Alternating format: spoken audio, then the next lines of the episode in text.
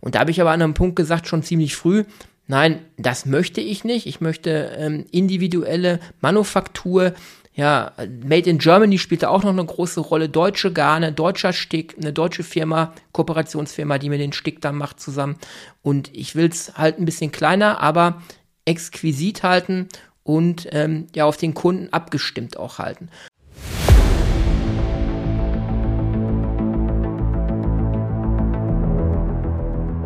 Lecker Kunst, leicht verständlich. Ein Podcast von und mit Michael Neute.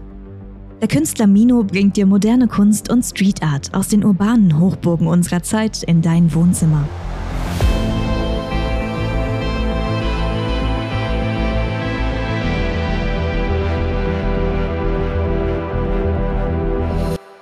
Hallo und herzlich willkommen zu einer weiteren Folge des Mino Art Podcasts. Mein Name ist Florian Wessels und ich leite euch heute ein wenig durch den Podcast.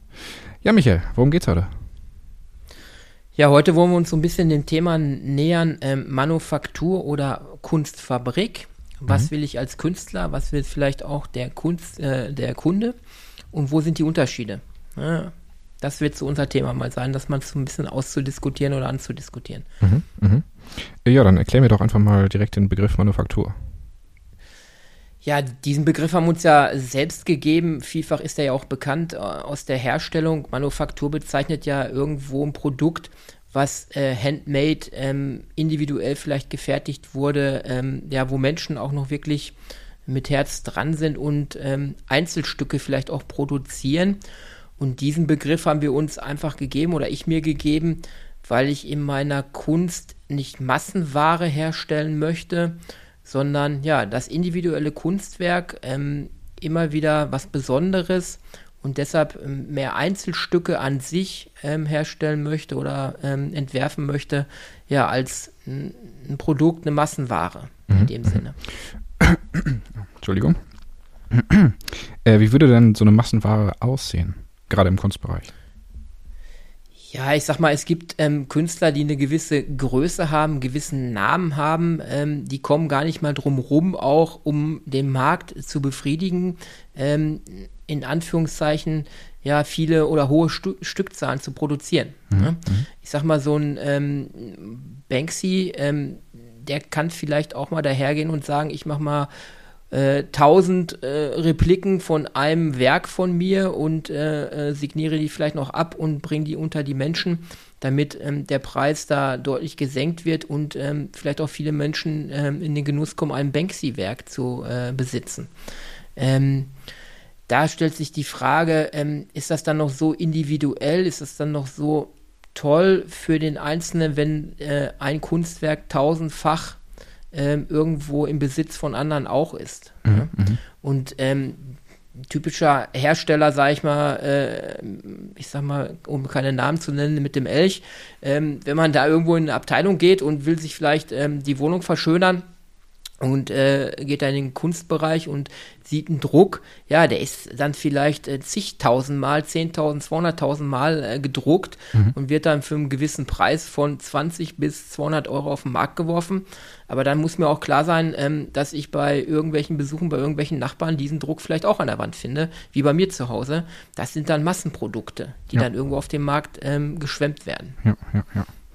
Ähm, okay, ähm wie, also wie, wie, wie genau würde zum Beispiel das aussehen? Oder sagen wir mal, fragen wir mal anders. Warum hast du dich jetzt für eine Manufaktur entschieden? Ja, zum einen, weil ich immer wieder neue Ideen habe und weil ich ja individuell auch den Menschen mit meiner Kunst überraschen will. Und ähm, wenn ich ja ein Kunstwerk mache, ähm, wo ich individuelle Ideen reinstecke, zum Beispiel wie bei der Ten Terms Art, da ist es ja individueller geht es ja gar nicht mehr. Mhm. Ne, das sind ja zehn Begriffe, ein Kunstwerk. Das heißt, ich stelle mich ja komplett auf denjenigen ein, der so ein Kunstwerk erwerben möchte. Das heißt, er sendet mir Input in Form von Begriffen. Das können äh, Farben sein, das können Daten sein, das können Namen sein, Begebenheiten. Und ich versuche individuell für ihn ein Kunstwerk herzustellen. Und in dem Moment, wo ich das Kunstwerk für ihn hergestellt habe, mag es vielleicht auch noch anderen gefallen, weil die sagen, jo, ähm, damit kann ich auch noch was anfangen mit den Begriffen oder diese Zusammenstellung, diese optische gefällt mir sehr gut. Aber meistens ist es ja so, dass es dann ziemlich zugeschnitten ist auf denjenigen und deshalb äh, schließt es sich da schon fast aus, äh, davon zehn Repliken zu machen und zu vertreiben. Mhm. Und ähm, das ist so ein Anliegen von mir, individuelle Kunst für die Menschen zu machen. Es bringt mir nichts, mich hinzustellen und zu sagen, ich finde heute die und die Farben toll, ich finde heute das und das Motiv toll, das finde ich so toll als Künstler und ich will jetzt ein tolles Werk machen, das gefällt mir ganz toll. Ja, aber die Frage ist, gefällt es dir?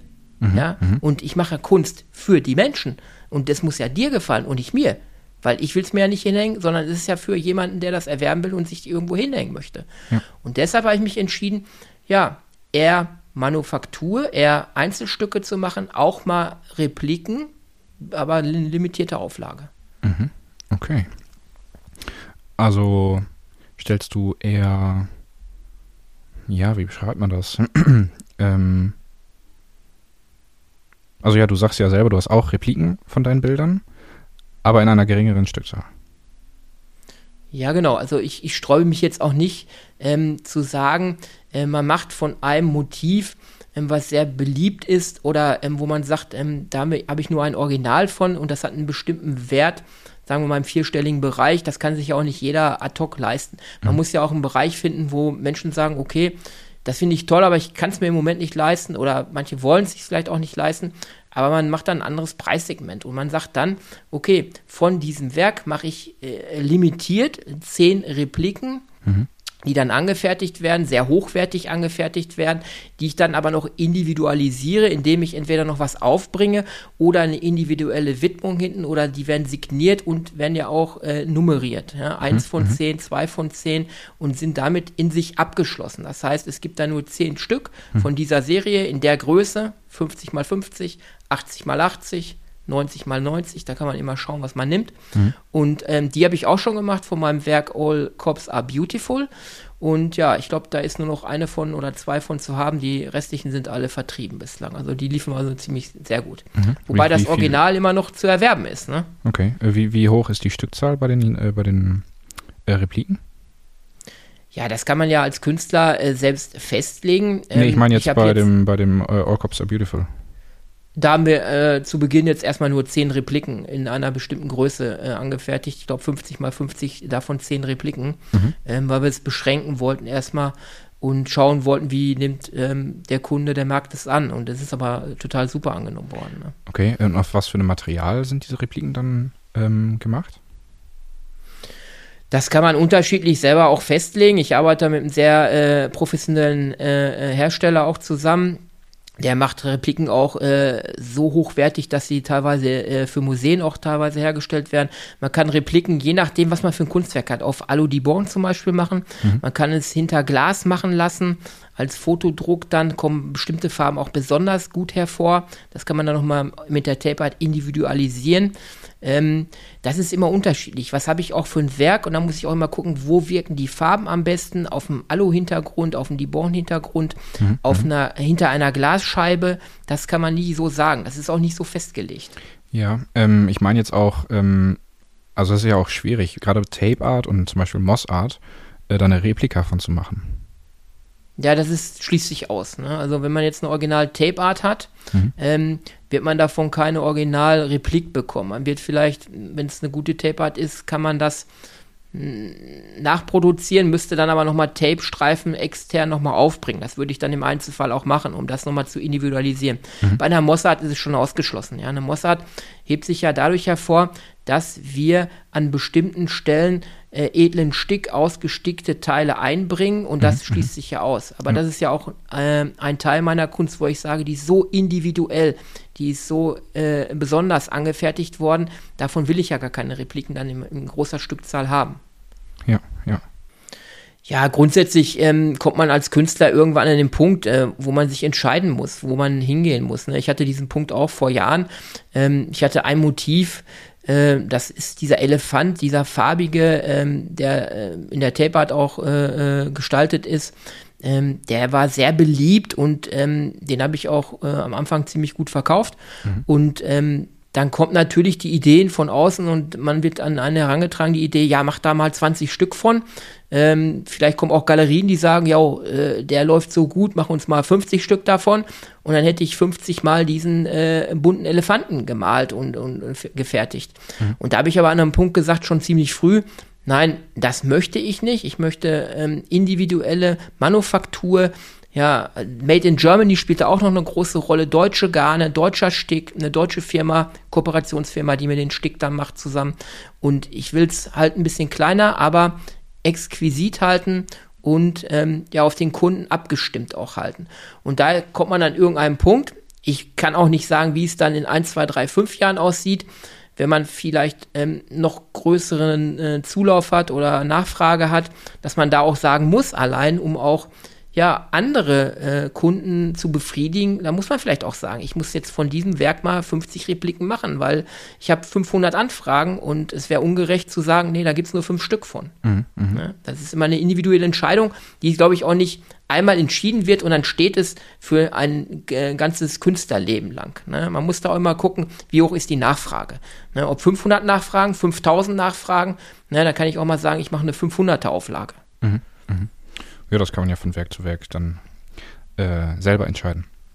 Hm. Was mich, ich, ich möchte mal den Spieß umdrehen. Ich sag mal, mhm. ähm, jetzt sitzt du auf der anderen Seite. Ähm, wie empfindest du das denn, wenn du als Kunde bist und würdest irgendwo, wird den Künstler näher gebracht und ähm, da werden dir von dem Künstler wird gesagt, okay, von diesem Bild, was sie hier erwerben, da gibt es 5000 Stück von. Oder der Galerist sagt dir, von diesem Werk gibt es nur fünf Stück von oder da gibt es nur eins von. Ne, das mhm. ist das einzige Werk, was es gibt. Wie wirkt das denn dich als, als ja, Kunstinteressierter oder als vielleicht äh, äh, derjenige, der Kunst kaufen möchte? Das ist vielleicht auch immer davon abhängig, was genau du haben möchtest. Ne? Wenn du jetzt ähm, unglaublich auf dieses Bild stehst, sagen wir mal, dir gefällt die Mona Lisa unglaublich gut. Die Mona Lisa wirst du nicht kaufen können. Ähm, aber wenn du jetzt eine Replik davon ähm, dir aufhängen kannst, um weil ich die Mona Lisa jetzt, also Mona Lisa ist jetzt als Beispiel genannt, ähm, weil dich das Bild einfach inspiriert, dann ähm, wäre es mir persönlich ziemlich egal, wie viele ähm, Replikas es davon gibt.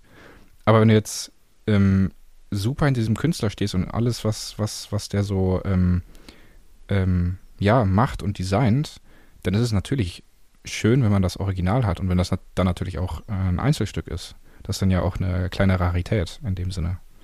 Oder was, was genau Besonderes, das. was in, in deinem Haus hängt.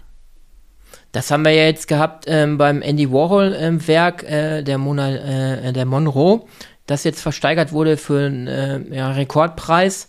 Ähm, das ist ja so ein Einzelstück. Es gibt zwar mehrere von diesen Monroe-Werken, mhm. aber dieses Stück wiederum war ja in seiner Silver Factory bei dem Attentat, das ist sogar durchschossen worden, dieses Werk. Und das ist ja so einzigartig dadurch auch. Ähm, ja, das hat einen Rekordpreis jetzt erzielt ähm, bei der Versteigerung. Und ähm, das ist es so, dass so Einzelwerke, ähm, ja, das ist auch so ein Sammlereffekt. Ne? Wenn ich sagen kann, dieses Werk gibt es nur einmal, das ist von dem und dem Künstler. Und mhm. das findest du nirgendwo auf Amazon oder auf irgendwelchen anderen Galerien oder Plattformen, findest du das Werk nicht wieder. Ist ja. auch was Besonderes. Ne? Ja, ja, ja. Ja. Ja, genau. Ähm, ja, fällt dir noch irgendwas ein, was du gerne sagen möchtest? Ja, man sollte immer ähm, da auch als Kunde, jetzt losgelöst von meiner Kunst, immer so ein bisschen drauf achten, ähm, wenn einem Kunst angeboten wird, ähm, für die, die ganz unbedarft sind. Äh, viele Werke sind dann hinten auch, wenn sie limitiert sind, nummeriert. So, und das ist dann ein Unterschied, ob ich da sehe 1 von 50 hm. oder da steht vielleicht 1 von 2000. Ne? Die 1 sagt aus, ne, äh, wenn da jetzt steht 3 von 3000, dann hast du das dritte Werk von zwei, äh, 3000, die irgendwo äh, im, im Markt sind. Ne? Mhm. Das kann man daran schnell erkennen. Und da sollte man vielleicht auch immer darauf achten, was will ich haben, wie viel bin ich auch bereit auszugeben, ähm, bin ich, habe ich da ein bestimmtes, äh, beschränktes Budget, ist klar, dann kann ich auch mal in einer größeren Serie reingehen, wo die Preise niedriger sind, aber äh, sage ich, ähm, für mein Budget bekomme ich da vielleicht eins von zehn, ist das natürlich schon etwas Besonderes. Ne? Mhm. mhm. Wenn man äh, bedenkt, das sind dann die zehn einzigsten äh, Repliken, die es auf der Welt gibt, äh, kann das natürlich irgendwann mal, wenn der Künstler auch dann noch bekannter wird, dementsprechend an Wert steigern. Und gerade in der heutigen Zeit suchen ja Leute, auch wo sie ihr Gelder in Werte investieren können, ja, die irgendwo beständig sind gerade. Man weiß ja gar nicht, was man machen soll, wo man sein Geld investieren soll. Mhm. Also da sollte man aufpassen, wo man in was investiert. Hängt natürlich auch ein bisschen vom eigenen Budget ab, natürlich. Und als Künstler sollte man, oder ich passe da immer auf, dass ich auch nicht irgendwo ähm, den Markt überschwemme mit irgendwelchen ja, Repliken, um nur zu gucken, dass es dort eine große Stückzahl gibt, die man absetzen kann. Mhm. Ich will immer wieder das Besondere machen, individuell, ein besonderes Stück, besonderes Kunstwerk, ähm, ja, so ein Aha-Erlebnis halt erzeugen. Ja, ich finde, das ist ein wunderschöner Abschlusssatz. Ja, dann lassen wir es dabei, belassen wir es dabei ja. und freuen uns auf eine der nächsten Folgen. Ähm, es hat mich wieder gefreut, mit dir hier im Interview zu sein. Ja, danke. Und ähm, ja, ich wünsche dir alles Gute. Auf jeden Fall. Wir wünschen euch einen wunderschönen Tag. Äh, sonniges Wetter, hier scheint die Sonne. Und ähm, ja, schaltet auch das nächste Mal wieder ein. Bis zum nächsten Mal. Tschüss. Ciao. Das war Lecker Kunst, leicht verständlich. Ein Podcast von und mit Mino. Du kennst Menschen, die sich auch für die Kunst interessieren könnten? Dann teile diesen Podcast doch gerne mit ihnen oder gib uns eine Bewertung. Damit hilfst du auch anderen, uns zu finden.